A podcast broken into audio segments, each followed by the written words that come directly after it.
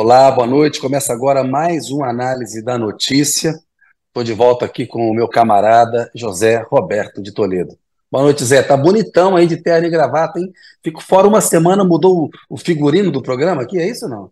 Eu peço desculpas, Kennedy. É, não era a minha intenção aparecer fantasiado de jornalista aqui hoje, mas eu tive um evento mais cedo e não deu Sim. tempo de tirar o terno e a gravata. Vocês vão ter que me aguentar com essa fantasia de Clark Kent aqui. Tá mas boa noite, muito bem-vindo. Sentimos a sua falta aqui na sua, durante a sua ausência na última semana. Também senti a falta de vocês. Aí foi só um breakzinho ali Estamos aqui de volta. Zé, e de volta, né, num dia duro, quarto dia aí do conflito no Oriente Médio, da guerra entre Israel e Hamas, né? Se é que dá para falar em guerra e fazer uma simetria entre o poder dos dois lados.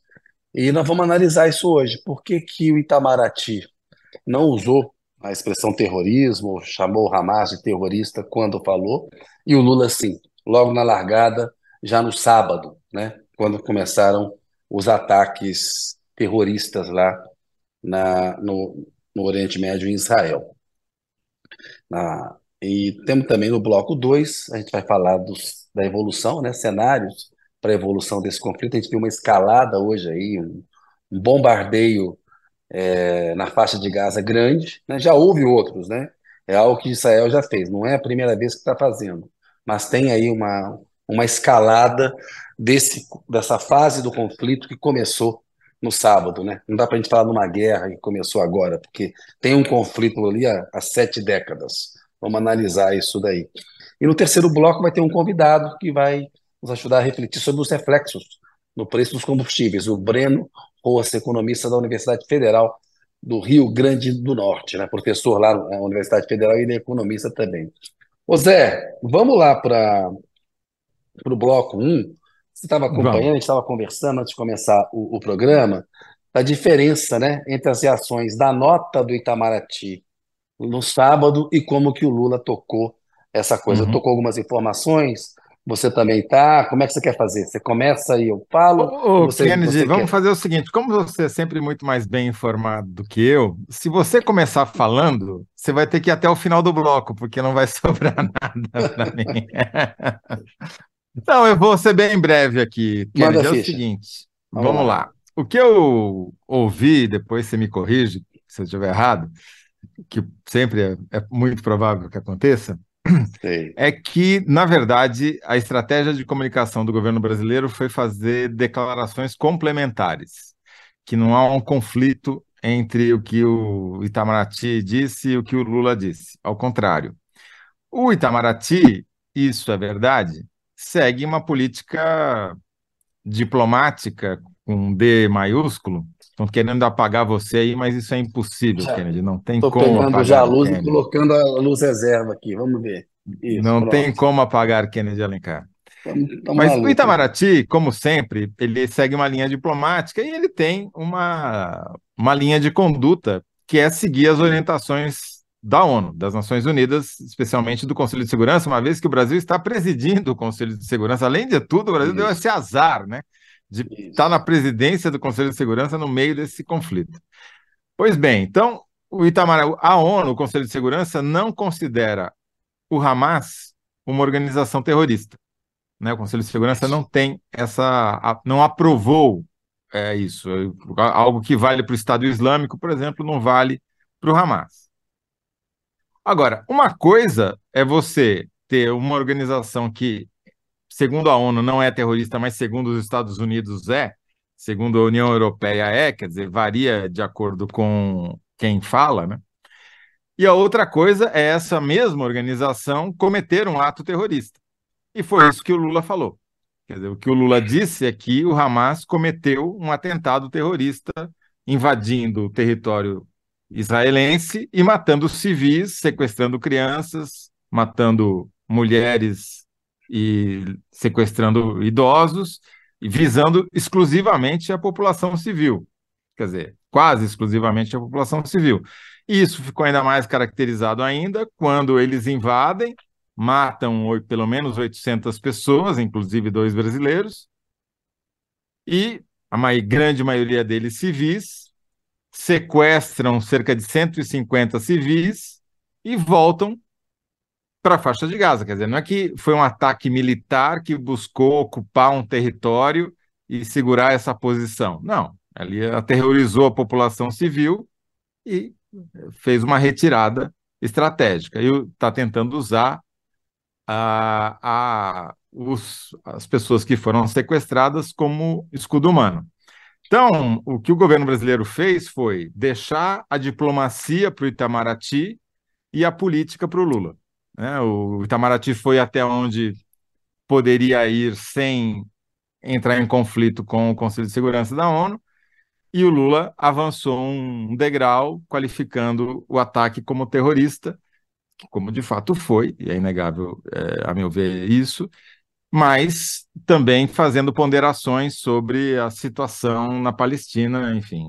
É, é, o, a política brasileira, em geral, é tentar manter os canais de negociação abertos para tentar uma solução não militar para qualquer conflito, e nesse caso também, embora nesse caso seja é, muito difícil, se não impossível, uma situação, uma negociação, pelo menos nesse estágio, que não envolva ações militares.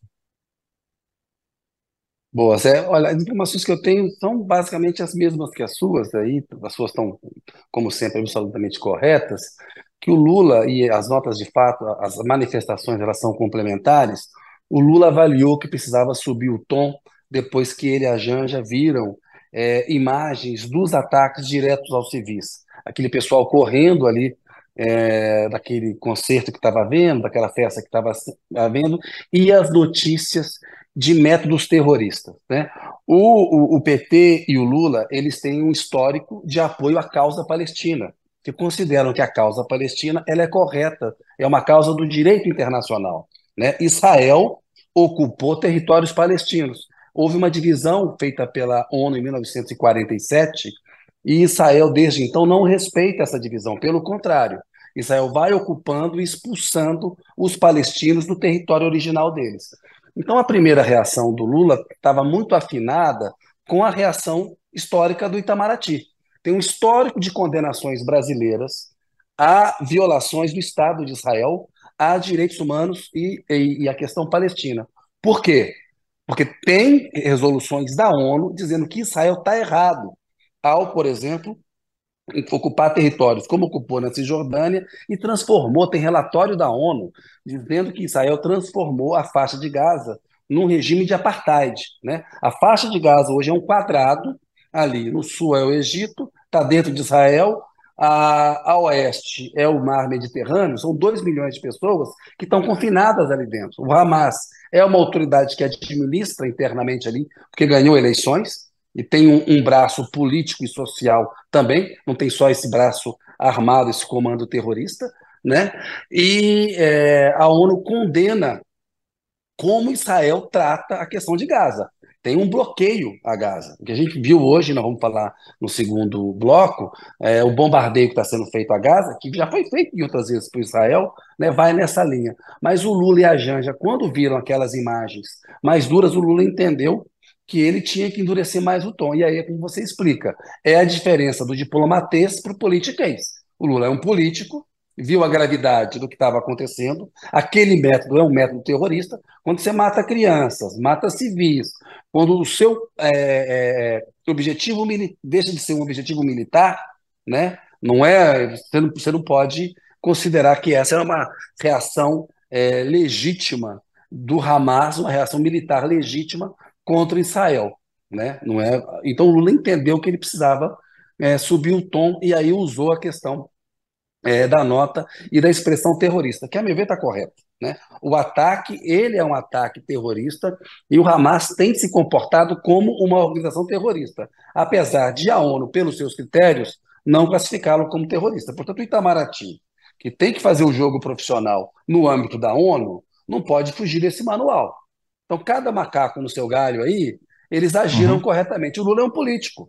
Né? E como o PT e o Lula têm um histórico de apoio à causa palestina, quando o Lula viu aquelas imagens, ele entendeu que ele não podia deixar de fazer uma manifestação mais forte e chamar Sim. a coisa pelo nome que ela tem.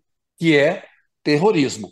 Como é terrorismo de Estado o que Israel está fazendo hoje em Gaza e o que tem feito ao longo das últimas cinco décadas? É terrorismo de Estado, você pegar e confinar uma população como está confinada em Gaza. Né? Antes dos ataques do Hamas, houve ataques de Israel a cidades palestinas, morte de palestinos. Então a imprensa internacional, inclusive a brasileira também, é, de certo modo, ela faz uma falsa simetria. O Estado de Israel é um país, é uma nação, tem um exército organizado. O Hamas é uma organização, não é um país o Hamas. O Hamas não, não é o, o, o, dono do Estado e da causa palestina. Aliás, não tem um Estado palestino, porque não é aplicada a resolução da ONU, a decisão da ONU da convivência de dois Estados ali. E essa solução foi sabotada desde os tratados de Oslo há 30 anos, mais ou menos. É? Portanto, o Lula entendeu que precisava subir o tom diante das imagens que ele e a Janja presenciaram. Sabe todo, todos nós vimos também, né? No sábado. É. é, foram ataques claramente com o propósito de espalhar o terror mesmo, né? Não, não ganhou nenhuma posição militar, não teve nenhuma vantagem. O que eles conseguiram, que o Hamas conseguiu, foi é, deixar muito mais difícil a articulação política que vinha sido capitaneada pelos Estados Unidos para atrair os países árabes para reconhecer o Estado de Israel e tentar diminuir a tensão na região, e que agora ficou muito mais difícil, né? Mas isso a gente vai falar é, no segundo bloco. Eu acho Sim. que a moral da história é que, além de tudo, tem essa dificuldade de o Brasil estar tá presidindo o Conselho de Segurança. Quer dizer, é, qualquer passo em falso, nesse caso do, do Brasil, qualquer palavra mal colocada, poderia ter consequências muito desastrosas, é, ainda mais desastrosas, né? É, tanto para o Brasil quanto no próprio Conselho de Segurança, né? Você tem um, um lado saindo das regras ali, enfim.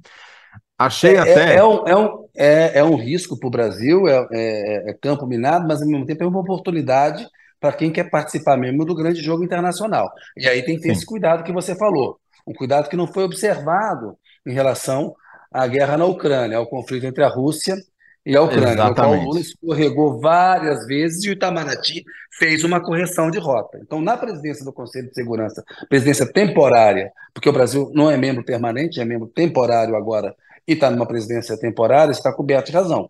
Tem que ter mais cuidado para falar. Mas é curioso, Zé, porque quando você fala da causa palestina, né, os palestinos é, eles sofreram uma invasão. Os invasores, o invasor é Israel. No caso da Ucrânia, a Ucrânia sofreu uma invasão. E você vê os dois pesos e as duas medidas. No caso da Ucrânia, se você pegar o direito internacional, tem uma invasão territorial. É o que aconteceu com, com os territórios palestinos. Há uma invasão do território deles. O agressor, no caso, é Israel. Esse conflito não começou no sábado. Não é uma guerra que começou no sábado. São sete décadas, desde 1946, quando a ONU começou, quando a ONU começou a discutir a criação do Estado de Israel, até 47, quando foi feita a partilha, depois tem 67, né, a partir dali tem um avanço de Israel sobre territórios palestinos que contraria tudo que a ONU decidiu até hoje e nunca foi respeitado. Né? Então, essa. E, a ONU, e, nessa, nesse o, campo. Diga. Fala, termina, desculpa. Não, ia terminar, porque tem um agravante de que tem uma extrema-direita fascista no governo israelense, que também aposta na escalada do conflito, né? e que não previu a incursão e o ataque do Hamas, porque, de fato, é, é um ataque sem precedentes nas sete décadas. Nunca Israel sofreu, num só dia, num só tão curto espaço de tempo, tantas baixas. Então, o ataque do Hamas joga na cara do regime é, israelense que toda essa estratégia, todo esse poderio militar que eles têm e a forma como eles conduzem de opressão não vai levar à segurança. Porque ali, Zé, tem que se discutir qual é a razão para parar de haver agressão mútua. Né? não a escalada das agressões. E isso não é feito com o Netanyahu no poder e com o atual governo, pelo contrário. O Netanyahu é a contraface é do Hamas, é o radicalismo de um lado e o radicalismo de outro. Tudo bem. Vamos falar acho que encerramos esse primeiro bloco. Então, acho que a síntese pode ser que é, as declarações. Lula complementou a declaração do Itamaraty ao enfiar a palavra terrorismo na sua declaração. Pode ser, boa. Deu molho político para o diploma, di, diplomatiquez do Itamaraty no, no, no, conflito. Boa, Zé. Olha só, vamos aqui na, nas interações. Estamos com muitas interações hoje não, mas tem algumas, porque é campo minado, né? Muitas vezes essa, os comentários eles têm que ser muito bem medidos e ponderados diante da gravidade da situação. Vamos lá, Margarida von Schwenk. Boa noite, caros caras. Acredito que seja para deixar aberto uma possível negociação, deixar aberto uma possível negociação. O fato de o Lula ter agido como agiu, né, e o Itamaraty também. Torcerem em uma guerra para um lado ou outro é desumano, segue a Margarida von Schwenk. Qualquer guerra é detestável, tem de tratar civilizadamente as diferenças. É o caminho que deve ser adotado, né, Zé? Célia Lima. A diplomacia exige um grande equilíbrio de forças. E o termo terrorismo empregado por Lula também reforça que não se coloca como defensor do Hamas. Tá? É bem é boa resposta dela, é isso. Não quis ser associado ao Hamas. O que o Hamas fez deslegitima toda a luta do povo palestino, diz o R. Borges. José Youssef, fico com dó das pessoas inocentes, mas não tem como Israel ser atacado e, e não fazer nada para impedir. Ou seja, vai ter a reação, na visão do José Youssef. Carla Rodrigues, e vocês viram a nota do Ministério dos Direitos Humanos? Eita, precisa pegar aí para mim. Essa passou por mim, eu não vi hoje não. Estava enrolado com outras coisas aqui, eu comi mosca nessa daí. Pessoal, coloca aqui para mim, para eu ler aqui, Larissa, já que está citado aqui. Álvaro Coelho Neto. Boa noite, Kennedy Toledo. Boa noite, querido Álvaro. Sobre a pergunta, Rosiane Arroxo, que está sempre com a gente aqui, Toledo. Azar ou sorte vai depender justamente da diplomacia do governo. É isso que o Toledo estava falando, né? a questão de, do campo minado que vai ser para o Brasil na presença do Conselho de Segurança lidar com uma questão tão delicada, até aí há sete décadas sem solução. Célia Câmara de Araújo. Oi, meninos, assisto vocês sempre que possível. Gosto muito das análises e da lucidez que vocês conseguem manter nas análises, apesar de toda a loucura que nos rodeia, no Brasil e fora dele. É isso aí, Zé. Tudo bem. Cumprimos aí Vamos o bloco. para o segundo bloco agora. Quais os é cenários para quais... Exatamente. Vai, vai, vai aquela pergunta fácil de responder, né, Kennedy? Essa daí é aquela pergunta que ninguém consegue responder. Eu só vou fazer perguntas em cima das perguntas. Na verdade, você vai me é. ajudar é, em cima tá delas. A principal Deixa pergunta... Deixa eu fazer... Tá bom, eu faço a pergunta e você vai lá. Quais os cenários para a evolução do conflito no Oriente Médio, Toledo? Eu acho que a gente tem que ir por atores. E quais são os principais atores? O principal ator não expresso, ou que não está formalmente no conflito, é o Irã. Por quê? Depois do ataque, o porta-voz do Hamas agradeceu ao Irã pelo apoio que tornou possível o ataque, dando, apesar de o Irã ter negado qualquer envolvimento direto no ataque. Mas isso é, aumentou, obviamente, a tensão sobre o Irã e a possibilidade de uma retaliação militar de Israel contra o Irã. Se isso acontecer, é, aí o conflito muda de escala, porque o Irã é uma potência militar, diferentemente é, da Palestina, é, é, uma potência, é uma potência militar regional com ambições nucleares, né? tem instalações que desenvolvem, é, tentam desenvolver armas nucleares, poderiam ser alvo de um ataque dos F-35 de Israel, é, que por enquanto só foram usados por Israel na Síria, né, que são os aviões de última geração. E isso, obviamente, teria consequências desastrosas para a economia mundial, porque nos últimos meses, a OPEP colocou que a Organização dos Países Produtores de Petróleo, né, o cartel, havia imposto um limite de produção diária para fazer o preço do petróleo subir. E o preço só não subiu mais, por várias razões que nós vamos discutir no terceiro bloco com quem entende muito mais do que eu, mas uma das razões pelas quais os preços não dispararam, não chegaram à casa dos 100 dólares o barril, como se chegou a aventar, foi justamente porque o Irã aumentou a sua produção e as suas exportações de, de petróleo durante esse período, e usou um pouco os Estados Unidos estavam fazendo vista grossa para esse aumento das exportações de petróleo. Vamos lembrar tem um embargo, né, do imposto pelos Estados Unidos ao Irã, e os Estados Unidos meio que estavam fazendo vista grossa para isso, porque justamente não queriam que o preço do petróleo disparasse. Se o Irã for envolvido no conflito, aí ferrou, porque não é só a produção do Irã que as exportações de petróleo do Irã que certamente seriam afetadas para diminuir. O Irã, geograficamente, está colocado ali, tem, tem o Estreito de Hormuz, que por onde passa boa parte do carregamento de petróleo e, e, e gás natural que abastece a Europa e os Estados Unidos. Então, é, é, é ge, geopoliticamente é um desastre se o Irã for arrastado por esse conflito militar. Segunda, bom, sem contar o risco nuclear, né? Mas isso não vamos nem falar agora.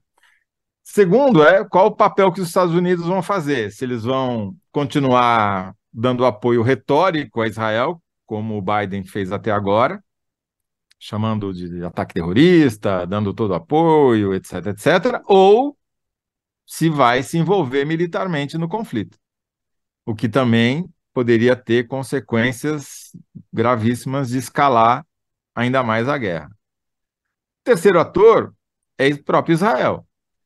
Como é que Israel vai reagir? Porque eu vi uma declaração do ministro da Defesa dizendo o seguinte: nesse momento não há condição de abrir negociação. Agora nós temos que dar uma resposta militar para voltar a ter aquilo que os estrategistas chamam de efeito intimidador. Quer dizer, Israel sobrevive numa cercado de inimigos por todos os lados, justamente porque tem um arsenal militar mais poderoso do que os vizinhos, e a ameaça de usar esse arsenal é que mantém a situação em algum equilíbrio, mesmo que muito instável. Esse ataque acabou com esse mito porque mostrou uma vulnerabilidade que ninguém imaginava que pudesse existir é, em Israel, não só da sua própria, pela sua própria população, que está claramente aterrorizada com razão, quanto de todo mundo, do governo israelense, até de outros países árabes. Talvez, acho que um dos intuitos justamente do Hamas foi mostrar a vulnerabilidade de Israel, né? E com isso tentar criar um ambiente que mais vulnerável para Israel sofrer ataques, como acabou sofrendo, né? Houve disparos de mísseis pelo Hezbollah, que é um, uma facção ligada ao Irã, é, no sul do Líbano, em direção ao norte de Israel, no lado oposto da faixa de Gaza, né? Então, a, a questão é saber como é que Israel vai reagir. Se vai reagir com os ataques, com os bombardeios que já está fazendo desde o próprio sábado, ou se vai escalar para uma invasão militar via terrestre, que é sempre muito mais mortífera, né? Mata muito mais gente do que os bombardeios que já matam muita gente, mas uma invasão por terra significaria, sem dúvida nenhuma, um morticínio muito maior. Também é uma questão em aberto. A outra é os palestinos. Eles vão fechar com o Hamas ou vão se inclinar para o lado da, do Fatah, que é o, a outra força política que disputa o poder na, entre os palestinos. Também é uma questão que está aberta, não dá para saber, em, em, princípio. E, finalmente, o que, que vai acontecer com a Arábia Saudita, que estava fazendo esse movimento em direção a, ao plano americano de reconhecer o Estado de Israel e de tentar, enfim, buscar um acordo a despeito dos palestinos. Será que isso vai continua possível hoje ou não? Ou será que os estados uh, árabes vão se voltar a se unir em torno dos palestinos e aí é, também é uma possibilidade de escalar ainda mais o conflito? Quer dizer, obviamente que eu não tenho resposta nenhuma para nenhuma dessas questões. Seria doido se tentasse é, respondê-las, mas é só para mostrar como esse conflito é, muito, é uma guerra que colocou todas as outras guerras em segundo plano. A guerra da Ucrânia está em segundo plano. A guerra, é, todos os outros conflitos que estão acontecendo no mundo agora ficaram em segundo plano porque esse tem implicações globais que mexem na vida de todas as pessoas, queiram elas se inteirar sobre esse assunto ou não. porque afeta não só é, o preço do petróleo, o preço dos combustíveis, a, as cotações das moedas, as taxas de juro. Tava, troquei uma mensagem rapidíssima agora com um ministro do governo Lula, e ele falou: ah, agora o principal indicador é a taxa de juro americana. Eles estavam sinalizando que ia parar de subir, para saber se agora com a guerra vai continuar nesse movimento ou não, né? É, porque isso afeta diretamente a saúde da economia brasileira. Então, é, as variáveis são múltiplas e vão afetar eu, você, todo mundo que está nos, tá nos ouvindo aqui, queiramos ou não queiramos. Né? É essa a grande diferença em relação às outras guerras que já estão em curso. Acho que o cenário está bem, os cenários estão bem desenhados aí por você, Toledo. Acho que respondeu bem aí a questão iraniana, que é definidora aí para ver se esse conflito ele vai para uma escalada internacional ou não, né? Do ponto de vista da, do, do conflito entre Israel e palestinos, é o pior cenário possível, né? Porque os dois lados eles alimentam sementes do ódio e estão plantando é, novas vinganças. é, é, o pior caminho possível, né? É o caminho que você transforma a chacina da população civil num círculo vicioso, porque é o que está acontecendo agora em Gaza. Essa incursão em Gaza, ela vai minar esse plano americano de reconhecimento do Estado de Israel. Como é que você vai é, aprovar que um Estado faça o que está fazendo agora em Gaza, destruindo prédios, né? Tirando as pessoas das casas. Morrem crianças também, morrem civis também. É, são ataques que visam atingir a população civil. Os ataques de Israel a Gaza, eles miram a população civil. Ah, derrubamos aqui 10 prédios, pegamos dois integrantes do Hamas e centenas de, de outras pessoas são afetadas também. A população civil tem sido afetada em Gaza por quase duas décadas. Né? Aquilo é um, é, é um gueto, é um regime de apartheid, é uma violação seguida de direitos humanos, são crimes de guerra, é terrorismo de Estado. Isso, que sementes que, que Israel está plantando?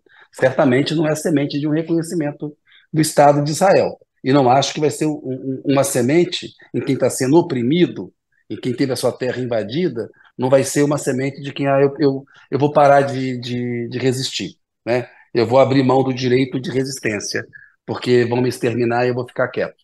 Acho que não é o que vai acontecer. Do lado é, do Hamas, ele colhe frutos que ele quer plantar. Quer semear esse ódio e enfraquecer o Fatah, enfraquecer os moderados. Então, ali, os dois lados, essa extrema-direita no governo israelense, é, alimenta o Hamas e o Hamas alimenta a extrema-direita. Né? A população de Israel, o governo de Israel, se não mudar, se não partir com uma, uma abordagem moderada e retomar acordos para devolver terras que foram tomadas dos palestinos, esse conflito ele vai continuar é, durando ali dentro. Né? Eu acho que esse seria o cenário interno, se a gente puder falar assim, do que está acontecendo em Gaza e na Cisjordânia, mas o que está acontecendo no, no, internacional você desenhou bem aí. Né? Irã e o Hezbollah, se entrar na jogada também, é, é complica, complica, escala também o conflito, né, Zé? Zé, vamos ver aqui é como é que estão a, mais interações aqui, ó. A enquete está no ar. Quem respondeu é, melhor? Itamaraty, Itamaraty condenou o ataque a Israel, mas não usou o termo terrorismo. Terrorismo. Lula sim. Por quê? Nossa resposta. A resposta é mais do Toledo do que minha. Lula complementou a declaração do Itamaraty ao enfiar a palavra terrorismo. Né? É do Toledo essa resposta aí, não é minha, não. Eu acho que não, ser justo. É compartilhada. Compartilhada. Público. Ao falar em terrorismo, Lula reforça que não defende o Hamas. Boa resposta do público também. Né? Eu acho que é isso, Sim. Zé. É, é isso, vamos seguir chega. Vamos falar com quem entende agora. Né? Entende do riscado? Vamos pedir para o pessoal colocar o Breno no ar aí, por gentileza. Olá, Breno, boa noite para você. Boa noite, Kennedy, Toledo, e boa noite a todos que, que acompanham. Satisfação falar com vocês. Satisfação é nossa. O Breno Rosa é economista, professor da Universidade Federal do Rio Grande do Norte, conhece muito a economia do petróleo. Pode conversar com a gente sobre os destinos aí é, desse mercado fundamental para a economia mundial. A gente está em termos de de emergência climática, a gente discute mudança da matriz energética, tem plano de transição energética, mas a gente sabe o peso que a economia do petróleo tem na, na economia mundial, e o Toledo acabou de desenhar os cenários e os riscos que uma escalada desse conflito pode trazer justamente para isso. Ô, Bruno, a pergunta que a gente vai fazer para você, e que ao final do bloco tentar chegar a uma síntese, é a seguinte: o que pode acontecer com o preço dos combustíveis diante da guerra no Oriente Médio?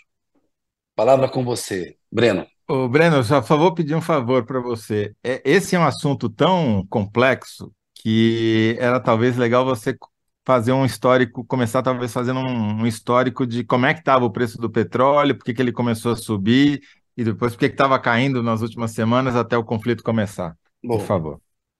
Tudo bem, sem dúvida, a, o preço do petróleo é uma das variáveis mais complexas na, na economia, né?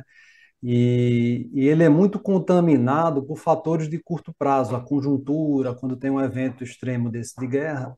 Então, a gente tem, é, do meu ponto de vista, é importante ter duas dimensões de análise, uma mais de curto prazo, né, conjuntural, e, mas sem perder de vista uma dimensão mais estrutural, de quais são as tendências desse mercado. Eu vou tentar explorar um pouco das duas coisas. É, só respondendo o que Kennedy perguntou, com certeza de imediato vai ser o aumento da volatilidade do preço no mercado internacional, né? Porque hoje a gente tem um, um mercado de petróleo que ele é muito financeirizado, ele tem um componente financeiro, né, e de antecipação por parte dos agentes que atuam no mercado financeiro. Só para lembrar o preço que a gente financiarizado é especulação, é isso? Quer dizer, é especulação. Uhum. O preço do petróleo que é divulgado no, nos meios de comunicação, na verdade, é o preço do derivativo, né? É o preço do papel, não é o preço do, do, dos negócios efetivamente fechados com petróleo físico. Isso é importante uhum. notar. Então, você tem lá contrato para 30, 60, 90 dias. Acontece que quando há uma expectativa que esse preço vai subir daqui a 90 dias, ele já sobe hoje. Né? E é isso que vai alimentando o vai e vem é, a, do preço do mercado internacional. Então, o cenário ainda é muito conturbado para a gente traçar, fazer qualquer tipo de projeção. E em relação ao Brasil, o que a gente tem observado é, é uma tendência a amenizar essas oscilações do mercado internacional, né? adotar um, algumas políticas que estão sendo adotadas para não faz, fazer com que esse repasse chegue de forma imediata e acabe sendo um estímulo, um impulso para o processo inflacionário. Né? A gente pode explorar aqui no decorrer da conversa alguma dessas medidas, né? Como, por exemplo, a utilização mais intensiva das refinarias nacionais, né, o aumento da participação de biocombustíveis no, no, na gasolina e também no diesel. Então, são medidas que tentam proteger um pouco né, o consumidor final doméstico dessas oscilações no, no mercado ah. internacional. Quer dizer, se eu entendi, Breno, o que você está dizendo é, quando tem um evento de curto prazo, quer dizer, um evento dramático como esse, ele tem um impacto de curto prazo, que é um, um, impacto especulativo. Quer dizer, o mercado começa a se agitar, gente comprando, gente vendendo, e o preço fica oscilando, sobe, desce, sobe, desce, sobe, desce, sem uma tendência muito clara. Agora, a gente estava assistindo até o começo de setembro uma alta consistente do preço do petróleo, né? Até que talvez tenha subido demais e começou a cair. Explica um pouco esse movimento anterior, por favor. Pois é. É, primeiro, a gente pode voltar um pouquinho mais atrás, no ano 2022, né, quando a gente teve naquele período mais intenso da pandemia, tivemos gargalos de oferta no, no setor do petróleo, dificuldade de produção, de logística. Isso fez com que o custo do, do petróleo para a entrega tenha ficado mais caro. E, e, aí a gente viu o patamar de 120, do, 120 dólares o barril. Ah, o preço do petróleo acalmou nesse ano de 2023, né? ele estava é, oscilando ali no patamar de 70 dólares, mais ou menos, até julho, e nos últimos três meses ele é, vem, vem sendo observado uma alta, né? subiu mais ou menos 30%, aí, de 70 para próximo de 90%. Né? Isso, em parte, responde à política da OPEP, né? que é o cartel de produtores, mais a Rússia, que está aí como membro convidado, e uma política de, de cotas de produção. Então, você restringe a produção com o objetivo de fazer com que o preço final ele seja mais alto no mercado. Né? Tem várias questões envolvendo a Rússia. Né? A Rússia está sofrendo sanções, ela está tentando direcionar para novos mercados a sua produção, notadamente ali a China e mercados na Ásia, mas uh, de fato tem tido uma cooperação entre os países da OPEP para restringir a produção e a gente tem observado a elevação do preço do petróleo. Então, isso é um fator que acontece por meio dessas políticas de cotas. A OPEP historicamente desempenha esse tipo de papel, mas se você olhar numa série mais longa, do ponto de vista estrutural, se o preço sobe muito e fica alto por muito tempo, isso também estimula a entrada de novos produtores, né? Na verdade, uhum. o chamado shale nos Estados Unidos, ele eh, foi uma resposta disso, a isso na década de 2000, 2010. O preço ficou alto por muito tempo, você viabilizou uma produção que era de alto custo, a produção não convencional americana. Então, se a gente olhar para esse cenário mais estrutural, é importante ter em mente que a gente tem os Estados Unidos como o maior produtor de petróleo do mundo. Quase 18 uhum. milhões de barris dia, produz bem mais até que a própria Arábia Saudita. Né? Então, é, é, é, um cenário que você tem aí uma, uma, capacidade distinta de lidar com as crises. Né? A, Ô, Breno, a, quando o preço sobe muito, a oferta responde.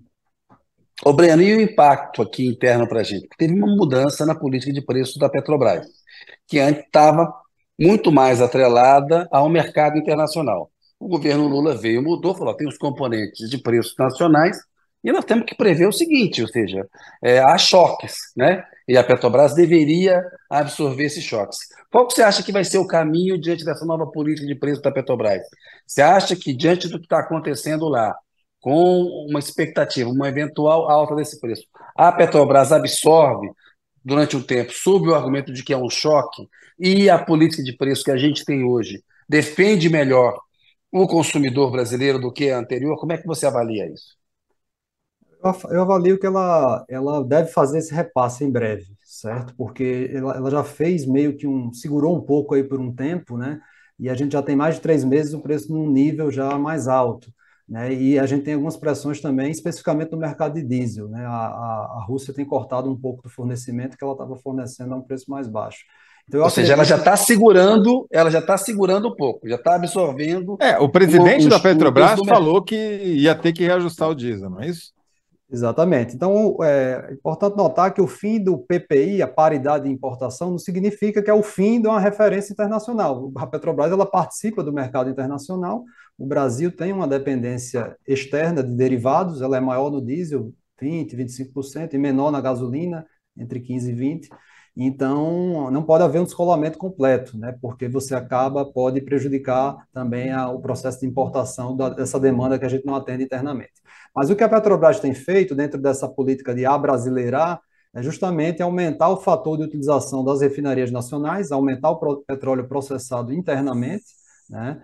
E é, também agora essa política aí já é uma política mais nacional, energética, de é, aumentar o percentual de biocombustíveis. Né? Já passou de 10% para 12% a, a mistura do biodiesel no diesel, isso diminui um pouco a nossa demanda por diesel tradicional, de petróleo, e está em discussão aí o aumento da, do percentual da, do etanol na, na gasolina, né, que hoje está em 27,5% e, e pode chegar até 30%. Né? Então, uhum. nesse cenário de transição energética, o Brasil está querendo se colocar como um, um, protagonista nessa, nessa parte dos biocombustíveis, e uma das formas de diminuir essa, essa exposição ao mercado internacional é justamente através dos biocombustíveis.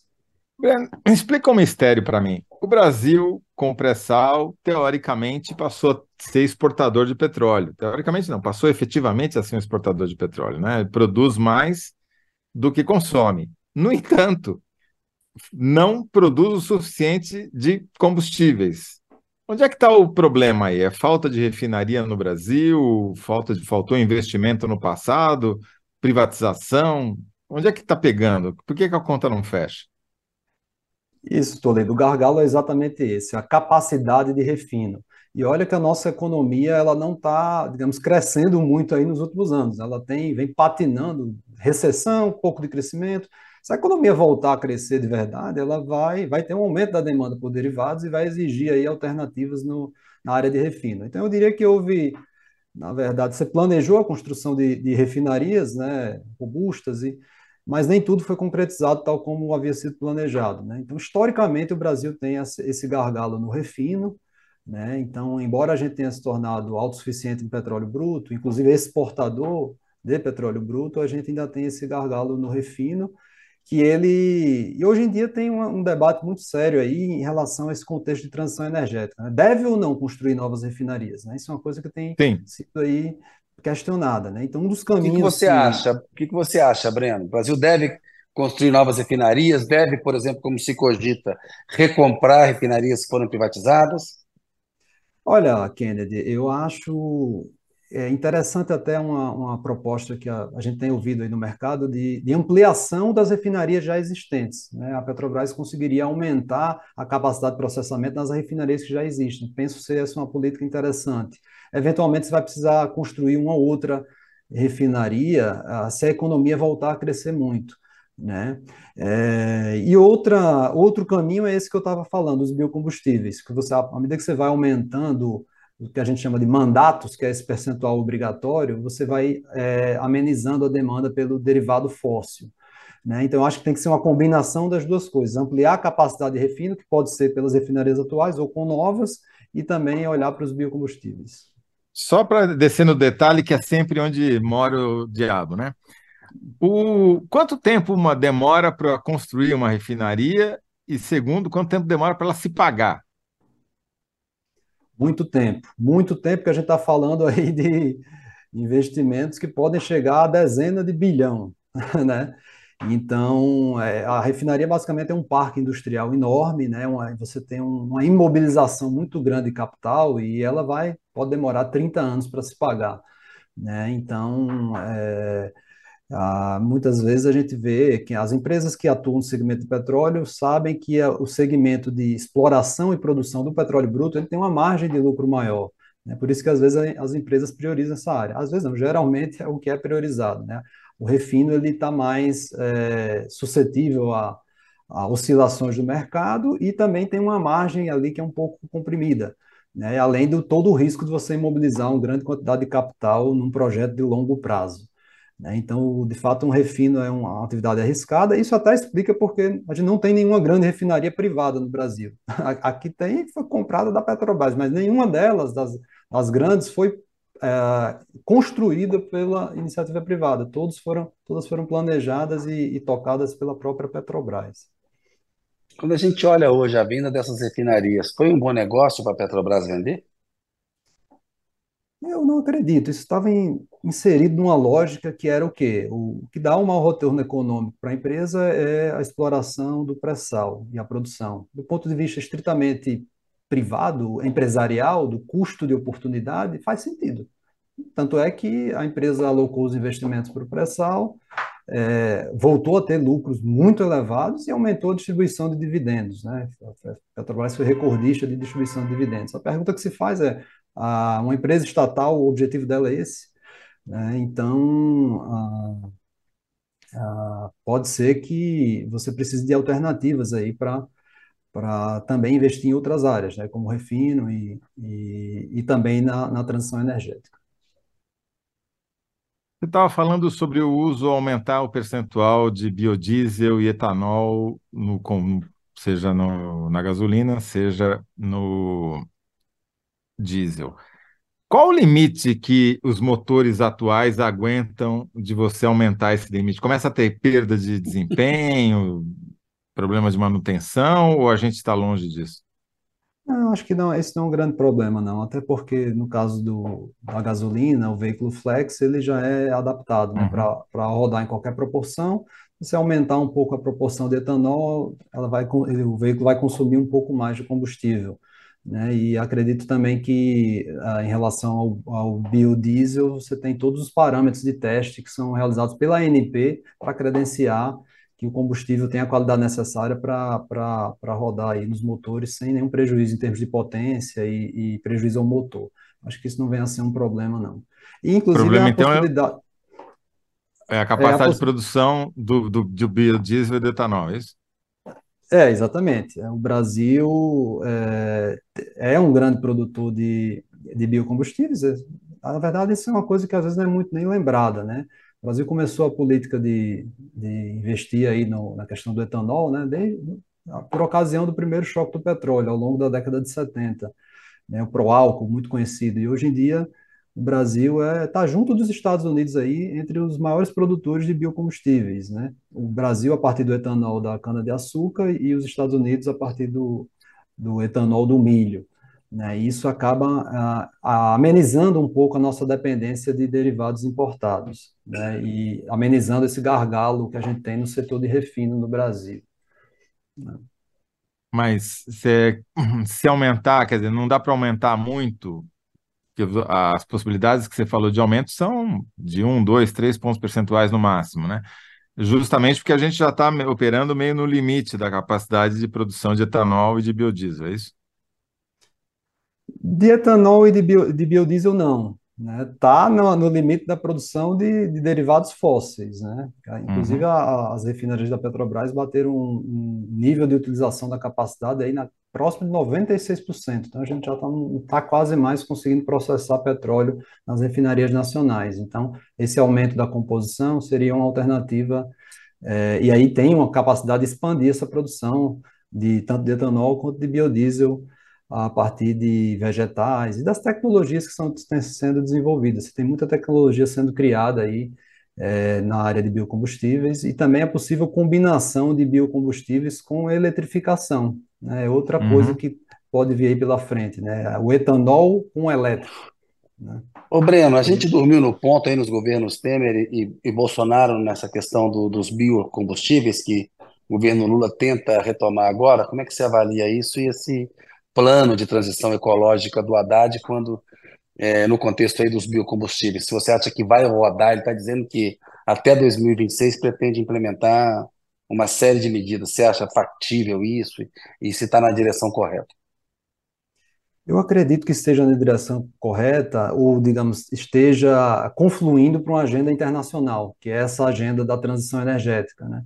Então, eu acho que o Brasil está agarrando uma oportunidade com base nas vantagens que o país tem, né? que tem uma, uma área que permite a, a produção, por exemplo, de cana-de-açúcar, né? E, então é uma oportunidade que o país tem de até liderar esse movimento de, de produção de biocombustíveis no contexto de transição energética, de todas as preocupações com relação às emissões de carbono, né? E de uma gradual substituição aí do petróleo, que eu acho que ainda está sendo um pouco superestimada essa a rapidez com que pode ser feita essa substituição. Né? Eu acredito que o petróleo ainda vai ser importante aí por algumas décadas e, evidentemente, ele vai ter que conviver com outras tecnologias que vão surgindo, o próprio hidrogênio, né, o biocombustível e a eletrificação dos veículos. Né? E a eletrificação também implica em mais energia, né? e energia precisa ser gerada de alguma forma. Né? Em muitos países, a energia também é gerada por combustíveis fósseis, e isso vem a ser um problema. Então, eu acho que, dadas as características do Brasil, ele pode, e o histórico que ele já tem de experiência no setor de biocombustíveis, e a liderança que ele tem nas renováveis, ele pode ser um protagonista nessa agenda de transição energética, então, eu acho que o foco excessivo nos governos passados no pré-sal, né, em fazer a Petrobras dar o lucro máximo possível, acabou deixando essa agenda de lado. Né? Foi meio com oportunidade perdida, e até pela postura em relação à política ambiental que vinha sendo adotada, né? uma postura negacionista das mudanças climáticas e em relação ao desmatamento. Então, meio que não combinava muito bem com as agendas dos outros governos. Uma, uma política nessa direção. Eu acho que o governo Lula e o plano do Haddad, e o combustível do futuro, é, ele tenta suprir essa lacuna e posicionar o Brasil no cenário internacional.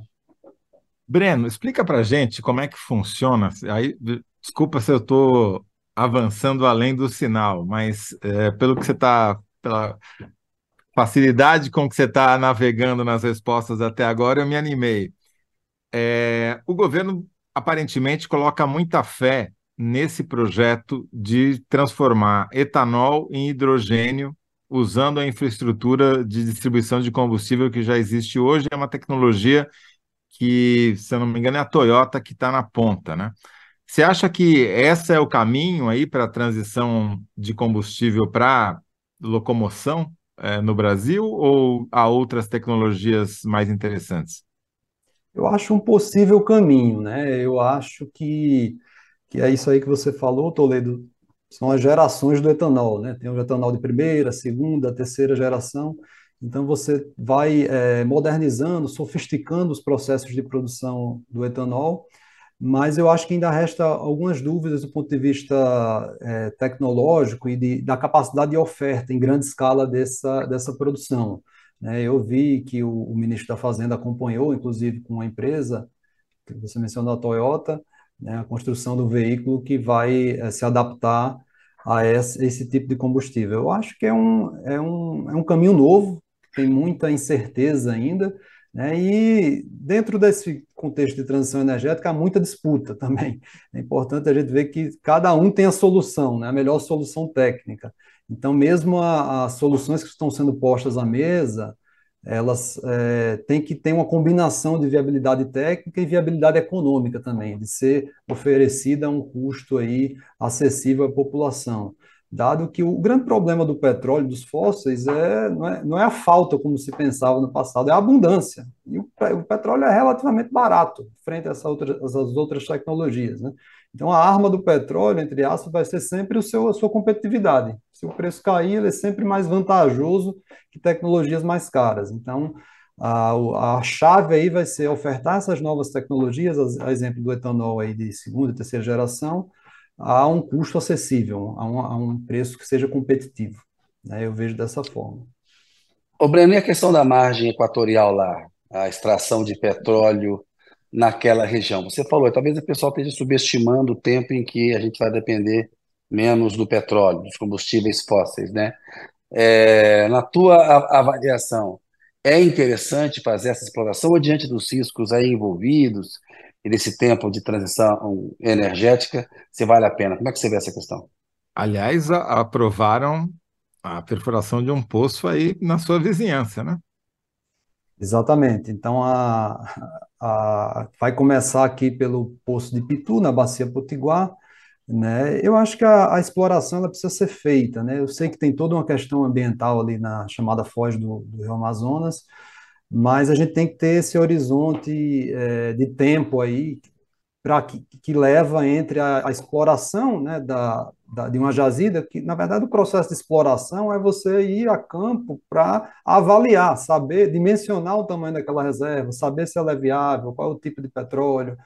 É, e uma vez que você conclua essa fase de exploração, é, leva tempo até a produção começar. Né? Então, para repor as reservas do pré-sal, que elas vão entrar em declínio aí a partir de 2030, mais ou menos, você precisa começar a explorar hoje novas áreas, né?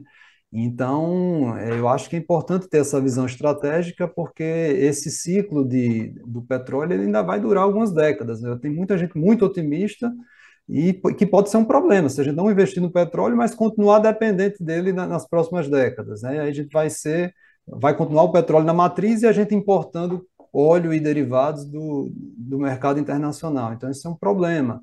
Né? Então, acredito que a exploração tem que ser feita, né? tem que avaliar as questões sensíveis lá da, da, da, região da Foz do Amazonas, que é uma bacia em alto mar, né? E, e, e na verdade ali é para avaliar, ainda não vai começar a produção, né? Avaliar, fazer os testes geológicos, geofísicos para avaliar aquela reserva. Eu acho que é uma fronteira promissora, pelo que já está sendo feito ali na região da Guiana, né? Tem despertado muito interesse e tem pode ter coisa boa ali. Né? Então, toda aquela margem que vai do Amapá até a costa do Rio Grande do Norte. Né? Então, eu acho que tem que ser. O Brasil precisa de alternativas para ele não ficar dependente mais à frente, até porque o ritmo de transição energética pode não seguir conforme os otimistas estão pensando. Agora, o fato de terem escolhido fazer a perfuração do primeiro poço de prospecção no Rio Grande do Norte e não no Amapá, na fronteira é, do Brasil, provavelmente tem a ver, claro, com as objeções que o IBAMA fez, mas dá na mesma do ponto de vista de avaliação do potencial dessa margem equatorial, da reserva que tem ali embaixo? É, esse poço de Pitu, aqui na Bacia Potiguar, na costa do Rio Grande do Norte, ele já havia sido descoberto em 2013, então ele já estava no radar há muito tempo, né? já sabia do potencial dessa margem equatorial em, em águas profundas. Né? A gente já explorava petróleo aqui na, em águas rasas, mas esse é em águas profundas. O que tem é, chamado muita atenção daquela região mais da costa do norte do Brasil é justamente os desenvolvimentos que estão ocorrendo em outros países vizinhos, ali na Guiana, né? até a Venezuela agora está se, se mexendo para tentar, entrou até numa disputa lá com a Guiana territorial sobre águas, é, águas internacionais. Então, eu acho que é o desenvolvimento que está ocorrendo lá que tem chamado a atenção. Né? Embora a Petrobras já atuasse naquela área há muito tempo. Desde a década de 70 já se fura poço lá. Né? Então, às vezes a cobertura tem mostrado como se fosse uma coisa extremamente nova, mas se você uma pesquisa rápida permite identificar que já ocorreram várias perfurações de poços naquela região ali da, da bacia do Amazonas. Então, é, é o que se fala que tem uma fronteira promissora naquela região. Para saber se tem ou não, aí você precisa avaliar, né? É justamente essa fase de exploração. A produção vem depois, né? vai demorar ainda se ela for viável e o petróleo tiver a qualidade que se espera. Cé, vamos para uma última pergunta final aí, para a gente ir caminhando para cima. Vai lá, manda. manda. É, Não, é, na verdade, eu acho que, que a gente pode voltar para a tua pergunta inicial, né? Se, é, é muito que difícil prever o, é o que, mas o que, que, que é o máximo que a gente pode avançar e dizer sobre a tendência do preço do petróleo, além do, desse aumento de curto prazo na oscilação do preço, né?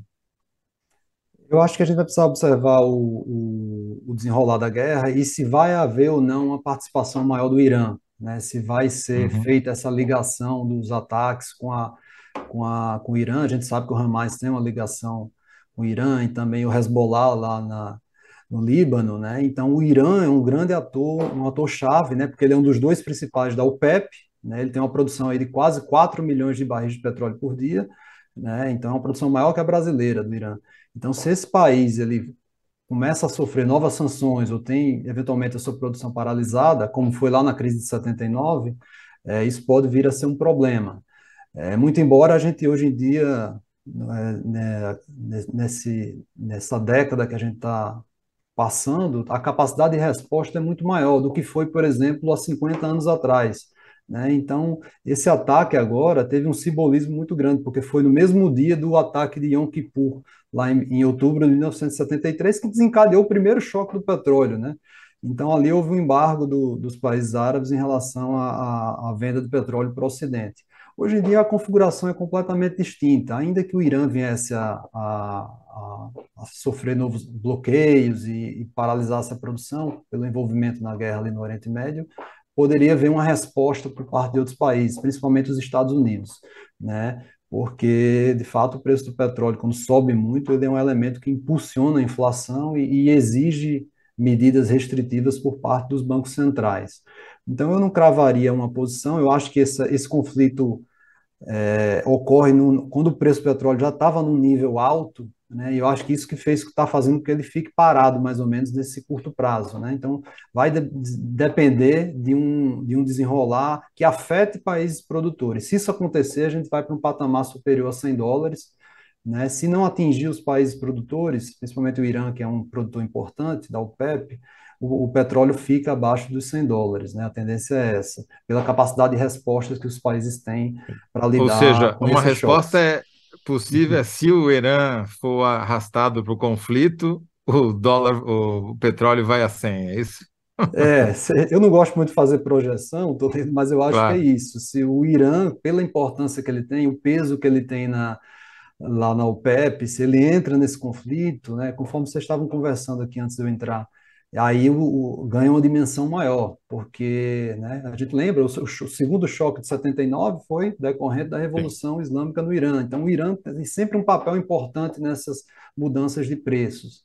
Né? E, em relação ao Brasil, embora tenha uma nova política, ela não é completamente descolada do mercado internacional. A gente vai ter repercussão aqui se, se a coisa caminhar para uma, uma crise, uma guerra mais grave.